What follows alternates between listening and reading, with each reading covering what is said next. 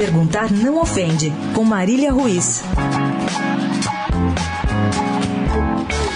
Eu vou tentar explicar bem explicadinho para não haver dúvidas, porque é quase psicodélico.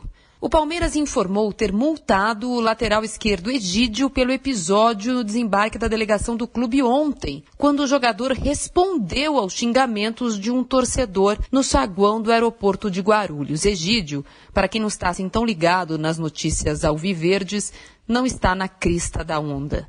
Não faz muito sucesso com a torcida desde sempre.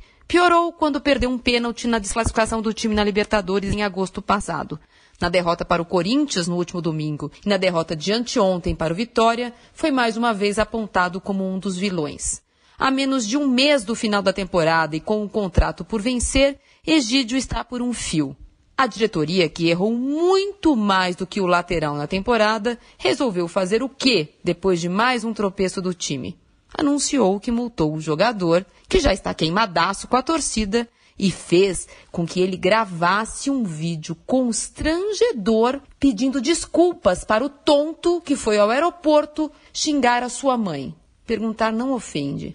Pode ser mais inacreditavelmente e moralmente estranho? Marília Ruiz perguntar não ofende para a Rádio Eldorado.